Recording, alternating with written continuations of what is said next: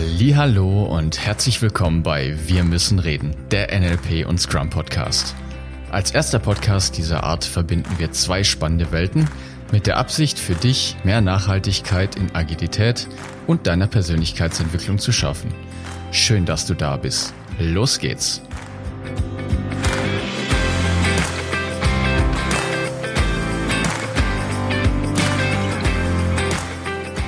Was hat Stuttgart 21 und der Berliner Flughafen und wahrscheinlich auch noch viele andere Projekte gemeinsam? Richtig, sie dauern länger als geplant und kosten auch noch viel mehr Geld. Welche Lösung bietet Scrum denn hier? Was hat es mit dieser Empirie auf sich und wann lohnt es sich eigentlich empirisch vorzugehen? Das erfährst du alles heute. Auf die Plätze. Fertig. David. Er läuft noch nicht. Komm, lauf, lauf. Und hier ist dein Herzblatt. oh nee, David. Was? Oh, mach, den Schirm wieder runter. Das möchte ich jetzt nicht. Ich, ich möchte ein anderes Herzblatt haben. Ja, bist du nicht zufrieden mit deinem Nasenbruder? Nee, David. Mm -mm. Möcht, Na toll. möchte was Weiblicheres haben, ja? Ja, da kann ich leider nicht dienen. Ja, ich glaube, wir müssen reden. Die Beziehung ist beendet. Nein, ich habe gelernt, Beziehungsthemen werden nicht vom Publikum besprochen. Vor allen Dingen nicht vor den Kindern. Echt? Wer hat dir das denn beigebracht? Weiß ich nicht, meine Eltern? Andere? Das ist heute nicht die Folge für Generalisierung, David. Also ja, das, ist stimmt. Nicht, äh, ja. Und darum geht's heute auch nicht. Ja, ähm, egal. So, schön, dass du auch diese Woche wieder eingeschaltet hast. Entschuldigung, dass du jetzt in dieses ähm, abstruse Beziehungsgespräch mit hinein involviert wurdest. Zwischen mir und David. Genau. Ach, schön. Wir, wir machen immer irgendwie was anders, ne? Oh ja. Ja, ja. Wenn du mich jetzt sehen könntest, du würdest sehen, dass ich vor Tränen gelacht habe gerade und rot angelaufen. Also im Rahmen meiner Möglichkeiten, rotbraun angelaufen. Genau, bin. dafür ist ein T-Shirt schon rot geworden. Ja, Oh Mann. Puh. Durchatmen. ja genau. Ah, schön, dass du da bist und hoffentlich mit uns lachst. Genau. Herzlich willkommen in einer schönen neuen witzigen Woche. Und äh, genau, man könnte jetzt meinen, dass es in dieser Folge ums Lachen geht und natürlich, es geht immer ums Oh. Lachen. Uh, Lachen ist gesund. Lachen ist gesund. Mit Lachen geht auch mit Leichtigkeit und Lachen geht das Leben einfach. Ja, das stimmt, das ist schön. So. Also, lieber Zuhörer, liebe Zuhörer, wo sind wir eigentlich, um dich mal kurz jetzt abzuholen? Wir haben ja natürlich, neben dass wir lachen, auch mal wieder ein Oh. neues Format ausprobiert. Und ich habe dir ja schon eine Lachformat. Lachformat, genau, eine Definition von Scrum gegeben. Der DeLong hat mit dir schon drüber gesprochen, was NLP ist. In, in seiner Welt, was wir darunter verstehen. Und wir hatten schon die eine Folge, wo wir dir gesagt haben, warum wir glauben, dass es super gut zusammenpasst. Und jetzt in dieser Folge möchte ich mit dir einen Schritt weitergehen in, ja, sozusagen in dem Scrum-Kontext und mit dir Schritt für Schritt jetzt dein Verständnis von Scrum noch weiter aufbauen, damit du auch verstehst, wieso, weshalb, warum wir das alles so tun, was wir da tun, warum wir das tun, wie wir das tun. Und ein ganz wichtiger Baustein im, wie soll ich sagen, im Scrum-Haus, ich nenne mal Scrum-Haus, das ist vielleicht ein ganz schönes Bild. Das Fundament unseres Scrum-Hauses ist das große Wort Empirie im Deutschen. Genau, Empiricism im Englischen. Und ich habe jetzt in der Vorbereitung mal nachgeschaut, das kommt aus dem Griechischen, wir sind ja auch hier in NLP, ein Sprachpodcast, aus dem griechischen Empirikos. Mhm. Kannst jetzt angeben zu Hause, wenn du magst. Und lustig, das wusste ich gar nicht, es bedeutet Erfahrung. Empirie Ah. heißt in der Übersetzung Erfahrung. Das ist ja cool. Und das, ja, das ist echt cool. Das macht auch jetzt nochmal total Sinn, weil letztendlich die ganze Idee von dem, was wir da tun, ist ja, dass wir möglichst schnell Erfahrung sammeln, um basierend auf den Erfahrungen, die wir gemacht haben, neue, bessere, andere Entscheidungen zu treffen. Oder anders formuliert, Empirie ist sozusagen die Möglichkeit, Entscheidungen zu fällen aufgrund dessen, was eben passiert ist, was wir gelernt haben und wir nutzen unser Wissen, was wir gelernt haben, um uns eben anzupassen und um neue Entscheidungen zu treffen. So, das ist mal Empirie. Deshalb gibt es sowas wie Sprints, wo wir schon mal grob drüber gesprochen haben, was auch in Zukunft nochmal detaillierter kommt. Das heißt, wir arbeiten nur über einen gewissen kleineren Zeitraum. Du erinnerst dich an die erste Folge. Ne? Wir liefern einfach jeden Sprint, zwei Wochen irgendwas ab, sammeln neue Erfahrungen, passen uns an, treffen andere neue Entscheidungen und laufen wieder weiter. Das ist letztendlich Empirie, so wie wir es jetzt in unserem Scrum-Kontext verstehen möchten. Und das ist jetzt also das Fundament. Wenn du dir jetzt das mal als Haus vorstellst, ist das unten sozusagen die letzte, die unterste Schicht, das Fundament des Hauses. Und auf diesem Fundament stehen jetzt drei große Säulen. Kannst du dir schön in groß und weiß vorstellen mit Verschnörkelungen drauf. Und wir waren ja schon in Griechenland jetzt hier. Ne? Wird es mit Zement gemacht oder das Fundament? Ja, wie du, wie, wie du, ja, doch, ja, auf jeden Fall. Auf jeden Fall Zement. Beton ist, glaube ich, auch dabei. Und diese drei Säulen sind zum einen Transparenz, was auch immer das bedeutet, Überprüfung und Anpassung. Und diese drei Säulen stehen eben auf dem, auf diesem Fundament Empirie und diese zusammen bilden eben dann unser Scrum-Haus. Und auf diese drei Säulen kannst du jetzt ein Dach draufsetzen, Scrum draufschreiben und dann hast du sozusagen das schöne Scrum-Haus. Ziehen wir da zusammen ein, David, oder was wird das für eine Nummer? Ich dachte, wir haben Schluss gemacht. ja, und wer kriegt denn das Scrum-Haus? Wer behält's? Der, ja, der, der Zuhörer, das habe ich dem lieben Zuhörer und der lieben Zuhörerin geschenkt. Okay. Die können sich das Scrum-Haus ausmalen, wie sie möchten und dann darin einziehen. Na gut. Na gut. Genau. So, jetzt könntest du natürlich die Frage stellen, warum überhaupt Erfahrung sammeln? Warum, warum überhaupt Erfahrung sammeln? Ah, danke. Gute Frage, DeLong. naja, letztendlich ist es halt so, dass wir Scrum nur nutzen in einem Bereich. Wir sprechen eben davon in einem komplexen Umfeld und das bedeutet komplexes Umfeld. Kannst jetzt ein paar Folgen zurückspulen in, zu dem Bereich äh, Kinevin-Modell, haben wir schon mal drüber mhm. gesprochen. Sit, genau, einmal zurückspulen und wir kommen sicherlich auch noch mehrfach drauf. In komplexen Umgebungen, kurz zusammengefasst, ist eben einfach eine Vorhersagbarkeit nicht möglich. Wir können nur retrospektiv schauen, was passiert ist und daran Erfahrung sammeln und uns dann eben anpassen. Schönes Beispiel, ich habe es mehrfach erwähnt, eben Fußball. Ich kann vorher nicht sagen, wie das Fußballspiel ausgeht. Ich kann nur nach dem Fußballspiel gucken, was hat funktioniert, was hat nicht funktioniert. Deshalb nutzen wir eben Empirie, um Erfahrung zu sammeln um eben dann zumindest den Versuch zu haben, um eine verbesserte Vorhersagbarkeit zu treffen. Weil ich habe jetzt zumindest mal die Theorie, wenn ich jetzt ein eingespielter Verein bin, sowas wie Bayern oder was auch immer, die jetzt hunderte und tausende von Spiele gemacht haben, die wissen, wie guter Fußball funktioniert, weil sie eben viele, viele, viele Erfahrungen gemacht haben, viele, viele Spiele gespielt haben. Genau. Und damit sind natürlich, lassen sich auch Risiken minimieren, letztendlich. Ich höre gerne mal, dass agiles Arbeiten und Scrum missverstanden wird im Sinne von, naja gut, wir können jetzt machen, was wir wollen. Ja, wir laufen einfach mal los, wir planen nicht und keine Ahnung, wie viel wir brauchen und keine Ahnung, wie viel Geld das kostet und keine Ahnung, wann wir fertig sind. Das mag vielleicht am Anfang stimmen und gleichzeitig ist es natürlich schon so, dass wir probieren, möglichst konstant Daten zu sammeln, um anhand der Daten aus der Vergangenheit mehr und mehr ein Muster zu erkennen, was wir dann hoffentlich in der Zukunft nutzen können, um Vorhersagen machen zu können. Und je mehr Daten wir haben und je stabiler wir Daten gesammelt haben, desto zuverlässiger werden die Daten in der Regel in der Zukunft vorhersagbar. Hä, hey, jetzt bin ich ein bisschen verwirrt. Das ist gut. Also nochmal langsam für mich. Einerseits, also sagst du jetzt, das Komplex ist nicht vorhersehbar. Genau. Dafür nehme ich Scrum. Ja. Und dann sagst du wieder, ja, kann man doch vorhersagen, wenn lang genug gemacht. Das verstehe ich nicht. Ich, Was? Äh, gut, also ich habe es probiert nochmal zu betonen, es ist der Versuch. Wir versuchen mit Daten eine bessere Vorhersagbarkeit hinzukriegen. Also zum Beispiel, das ist vielleicht dann einfacher zu verstehen, wenn ich jetzt als Bayern München gegen Dortmund spiele, dann kann ich mir jetzt die letzten 100 Spiele von Bayern gegen Dortmund angucken und probieren rauszufinden, was hat funktioniert, was hat nicht funktioniert.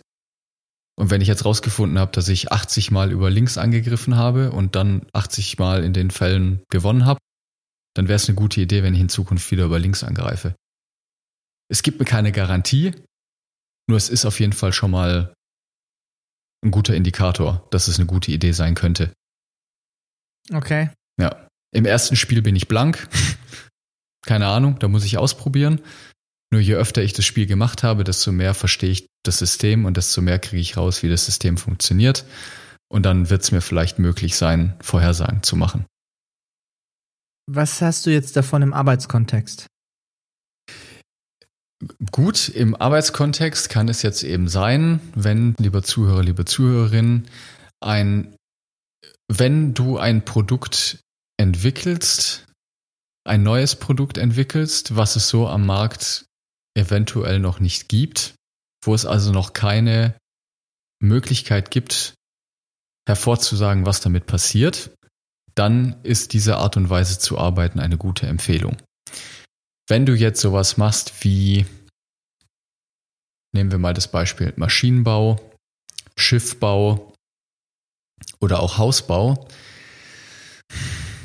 kann das eine gute Idee sein und ich glaube auch wiederum je nach Anwendungsfall, also wenn jetzt ein Schiffbauer halt genau dieses eine Schiff baut und das hunderttausendmal gemacht hat, dann weiß er, wie es geht. Dann brauche ich nicht nochmal ständig irgendwie Experimente machen. Nur ich hatte jetzt letztens, ich war jetzt vorletztes Wochenende mit einem Kumpel und seiner Freundin wandern. Und auf dem Rückweg sind wir eben durch Garmisch-Bartenkirchen durchgefahren. Und es war die Hölle los im Verkehr. Jetzt hat mir der Kollege erzählt, die bauen da jetzt gerade eine Umgehungsstraße um Garmisch herum, weil sich die Anwohner, kann ich auch verstehen, wegen des viel zu hohen Verkehrs beschwert haben. So, jetzt ist da was ähnliches passiert, wie natürlich auch beim Berliner Flughafen. die haben angefangen, da diesen Tunnel zu bohren in, den, in diesen Berg da rein und haben festgestellt, dass da jetzt irgendwo Wasser herkommt. Und jetzt müssten sie erstmal anfangen, irgendwie die Leitungen da abzudichten und ich weiß nicht, irgendwie zu schauen, dass sie das Wasser da rauskriegen, was natürlich die komplette Planung zerschossen hat und das Projekt jetzt schon drei Jahre länger dauert als geplant und wow. wieder Milliarden teurer wird als gedacht. So, das ist das gleiche wie beim Berliner Flughafen, dass das Ding jetzt irgendwie Jahre im Verzug ist und, weiß ich nicht, 20 mal teurer geworden ist als geplant. Wundert mich überhaupt nicht, weil das ist eben genau nicht vorhersagbar gewesen. Da sind so viele Faktoren mit im Spiel, die quasi vorher nicht abschätzbar waren. Ich konnte nicht wissen, oder ich könnte es vielleicht irgendwie mit zusammenspinnen, nur wie soll ich das denn bitte einplanen oder einpreisen, dass mir jetzt auf einmal irgendwie, wenn ich da in den Tunnel reinbohre, auf einmal Wasser von der Decke kommt? Konnte ich nicht wissen. Ja, und dann lohnt es sich eben empirisch vorzugehen, das heißt inkrementell, stückweise Fortschritte zu machen und sich dann auf dem Weg eben anzupassen. Und je mehr Erfahrung ich gesammelt habe, desto besser kann ich dann eben Vorhersagen machen, weil ich quasi ein Oberlimit und ein Unterlimit angeben kann, was im Best Case und was im Worst Case passiert. Eine genaue Vorhersage ist in meiner Welt eben nicht möglich. Jetzt, jetzt habe ich da mal eine Frage. Und ja. zwar, wir leben in einer Welt, die sehr ökonomisch und auch irgendwo in einem System, das Geld ich sag mal, wo Geld eine Rolle spielt. Ob ja. jetzt der Berliner Flughafen oder der Tunnel. Ja. So. Das, was ich mich jetzt frage in der Stelle, weil da gehört ja eine, ich sag mal, wirtschaftliche Planbarkeit, nenne ich es jetzt mal ja. ganz nett ist, dazu. Es wird ja ein bestimmtes Budget, bekomme ich zum Beispiel jetzt, wenn ich ein Projekt habe, allokiert. Ja. Wie, wie gehst du jetzt positiv mit einer Situation wie dieser Tunnelaktion um, wenn ich nur ein Limited Budget habe? Du hast du genau das Problem beschrieben, was es, glaube ich, da draußen gibt. Das ist wieder so ein systemisches Ding. Ich glaube gar nicht, weil solange da nicht alle mitspielen, funktioniert das nicht. Wie das dann normalerweise funktioniert, ist, dass sie natürlich ein gutes Angebot machen. Festes Budget, preislich natürlich so, dass es unter der Konkurrenz liegt. Und womit die dann ihr Geld verdienen, ist, dass sie dann hinten raus diese so berühmt-berüchtigten Change Requests stellen. Weil ich meine, das Ding muss halt fertig werden. Die lassen ja nicht ein halb gebautes Loch da im Tunnel stehen. Das wird so oder so. Also weiß ich nicht, glaube ich Berliner nicht. Berliner Flughafen? Ja, Berliner Flughafen, wer weiß. Mhm. Richtig, genau. Das heißt, die verdienen dann hinten raus ihr Geld, weil das, was halt dann nicht erledigt wird oder neu gemacht werden muss, ja, wird dann halt neu gemacht oder im Extremfall wird dann der Dienstleister komplett abgesägt und es kommt ein ganz anderer hin, was dann letztendlich noch viel teurer ist als vorher gedacht. Also, also diese Köpf Köpfe-Rollen-Variante. Ja, genau. Deshalb könnte ich jetzt sogar mal die Theorie aufstellen, dass wenn du es gleich richtig machst nach diesem empirischen Vorgehensmodell, dass dann es wahrscheinlich sogar billiger wird. Könnte ich jetzt. Also ich weiß es nicht, ist jetzt einfach nur eine Vermutung. Ich war in so einem riesen Großprojekt noch nicht mit drin. Nur es gibt anscheinend auch Projekte, in denen es funktioniert, weil ich habe gehört, ich weiß nicht, ob es der Gotthardtunnel war. Die Schweizer waren es auf jeden Fall. Die haben so ein Projekt vor der Zeit und unter dem Budget fertiggestellt. Oha. Ja. Das würde mich jetzt mal interessieren. Da würde ich hingehen und dann mal mit den verantwortlichen Personen und dem Team sprechen, wie sie das hingekriegt haben. Würde mich ja, wirklich mal interessieren. Das können wir mal recherchieren noch. Da, ja. da find, das finde ich schon interessant. Okay. Also ich weiß nicht genau, ob es der Gotthardtunnel war der, oder ob also irgendwo auf jeden Fall gibt es da ein Projekt, was vor der Zeit und unter Budget fertig geworden ist. Und oh, das war in der Schweiz. Die Schweizer. Die Schweizer. Gute Arbeit haben ja, Schweizer genau, gemacht. Gute Arbeit. Okay, also nochmal halben Schritt zurück. Das ist jetzt eben dieses Fundament Empirie, dass es Sinn macht, in diesen Umgebungen sich schrittweise an das gewünschte Ergebnis anzunähern. Und ein wichtiger Bestandteil davon, du erinnerst dich an diese Säule, ist eben Transparenz. So, was das jetzt genau bedeutet, da wird jetzt auch DeLong wahrscheinlich in der nächsten Folge, werden wir da nochmal genauer drauf eingehen. Nur, da möchte ich jetzt auch mal wieder den lieben, schönen Scrum Guide hier zitieren. Transparency doesn't occur overnight, but it is a path. Heißt so viel wie Transparenz wird nicht über Nacht einfach so eintreten, sondern ist halt eben ein Weg, den ihr zusammen als Team gehen dürft. So, das hilft jetzt natürlich auch relativ wenig. Ja, meine Frage ist, was empfiehlst du, wie wir Transparenz machen? Gib mir die Lösung. Genau, die Lösung wird dir DeLong in der nächsten Folge geben. Ja, wunderschön Neugier auf die nächste Folge. Oh. Nein, nur letztendlich, worum es geht, ist, dass ihr ein, das ist sozusagen jetzt erstmal mein Tipp und da können wir nochmal, wie gesagt, genauer reinschauen, ein gemeinsames Verständnis von eurer Arbeitsumgebung habt, wie ihr zusammenarbeiten wollt. Über die Rollen. Welche Anforderungen, was wünsche ich mir von meinem Chef? Was wünsche ich mir von meinen Arbeitskollegen? Ist klar, was wir überhaupt erreichen wollen an Produkt, den Tunnel zum Beispiel? Ist es klar, was jetzt hier in dem aktuellen Meeting passieren soll oder nicht? Also haben alle im Team, die gemeinsam an was auch immer ob ihr euch zu einem Meeting trefft oder ob ihr zusammenarbeitet, ein möglichst im Rahmen der Möglichkeiten gemeinsames Verständnis von dem, was da passieren soll. Das ist letztendlich die Idee von Transparenz und da gibt es tausende von Möglichkeiten, wie das genau aussehen könnte. Ja. Hm. Jetzt eine Frage, die ich mir zum Beispiel auch noch gestellt habe in Vorbereitung auf die, auf die Folge. Also wie gesagt, ich habe jetzt den Schiffbau zum Beispiel erwähnt oder auch den Maschinenbau. Da glaube ich jetzt einfach mal, ohne es genau zu wissen, das sind relativ geschützte Umgebungen. Also so ein Schiff wird in meiner Welt in einem Hangar gebaut und die können da also vor sich hin basteln und wenn die das ein paar Mal gemacht haben, dann wissen die, wie das geht so der Berliner Flughafen und wie gesagt dieses Tunnelbeispiel, das mir ganz gut gefällt. Da spielen halt auch noch andere irgendwie mit rein. Die Natur, die Umgebung. Beim Berliner Flughafen war es zum Beispiel so, dass sie dann irgendwie festgestellt haben, dass der Boden, auf den sie das bauen wollten, irgendwie zu weich war. Und da erstmal ein Fundament wieder drunter gießen mussten, damit sie da überhaupt die Landebahn draufsetzen konnten und solche Sachen. Also gerade in solchen unsicheren Umgebungen, wo andere auch noch mit im Spiel sind und wo es von anderen Abhängigkeiten ankommt, dass das Projekt erfolgreich ist, wird, dann wünsche ich mir eben ein inkrementelles Vorgehen, also Empirie. Und da ist eben dann ganz wichtig, dass ihr im Team dieses wunderschöne, diese Transparenz habt. Ja. Okay.